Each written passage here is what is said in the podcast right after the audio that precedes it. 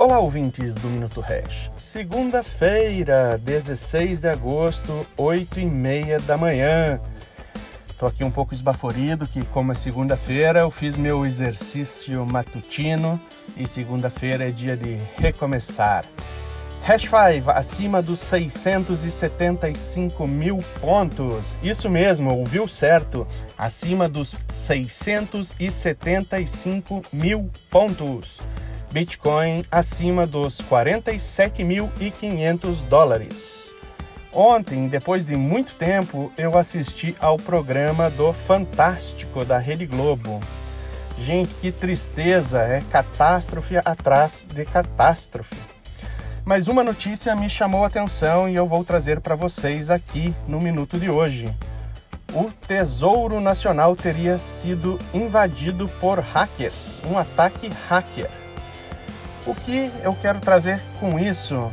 Porque o Tesouro Nacional, bancos, exchanges, enfim, até o Pentágono já foi invadido por hackers.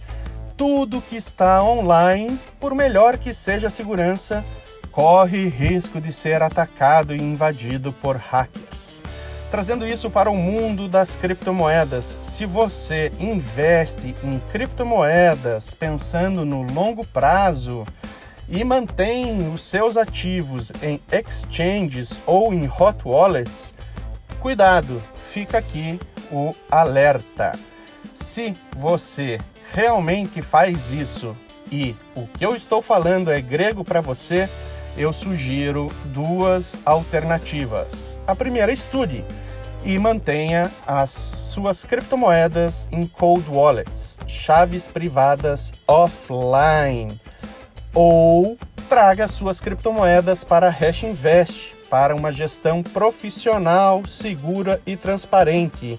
Aqui na Hash Invest, Todas as suas criptomoedas são mantidas em cold wallets, chaves privadas offline, segurança em primeiro lugar.